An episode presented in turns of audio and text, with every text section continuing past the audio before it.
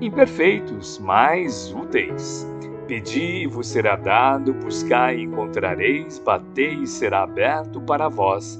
Mateus capítulo 7, versículo 7. Busca e acharás, prometeu o nosso divino mestre. Insistamos no esforço e com apoio no esforço alcançaremos a bênção da realização. Em todos os lugares somos defrontados por irmãos que se afirmam inúteis ou demasiados inferiores e que por isso se declaram inabilitados a servir. Entretanto, que tarefeiro crescido em experiência terá fugido ao rude labor da iniciação, onde o artista exímio que não haverá de repetir detalhe a detalhe das atividades criadoras a que se afeiçoa e em que se aperfeiçoa, a fim de senhorar os recursos da mente e da natureza?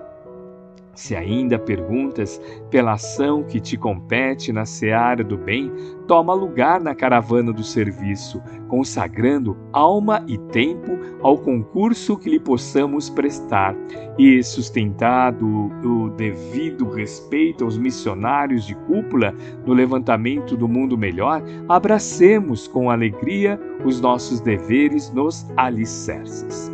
Para isso, no entanto, para que te desincumbas das próprias obrigações, não que requisites nomeação particular. Apresenta-te simplesmente no campo das boas obras e começa fazendo algo em favor de alguém.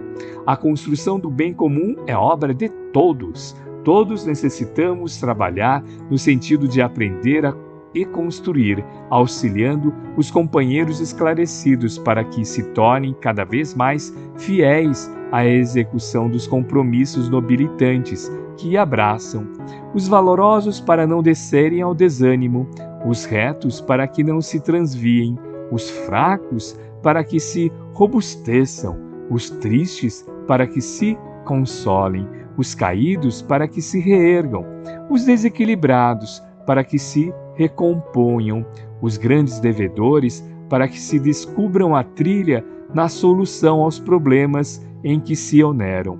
Todos nós, espíritos em evolução do planeta, somos ainda imperfeitos, mas úteis. É certo que não nos é lícito alardear virtudes que não temos e nem fantasiar talentos que nos achamos ainda muito longe de conquistar mas todos somos chamados a contribuir no bem geral, porquanto, assim como o minério bruto se separa da ganga ao calor de alta tensão, de modo a converter-se em coluna da civilização e nervo de progresso, ao próximo transforma-se a pouco e pouco em veículo de amor e canal de sublimação.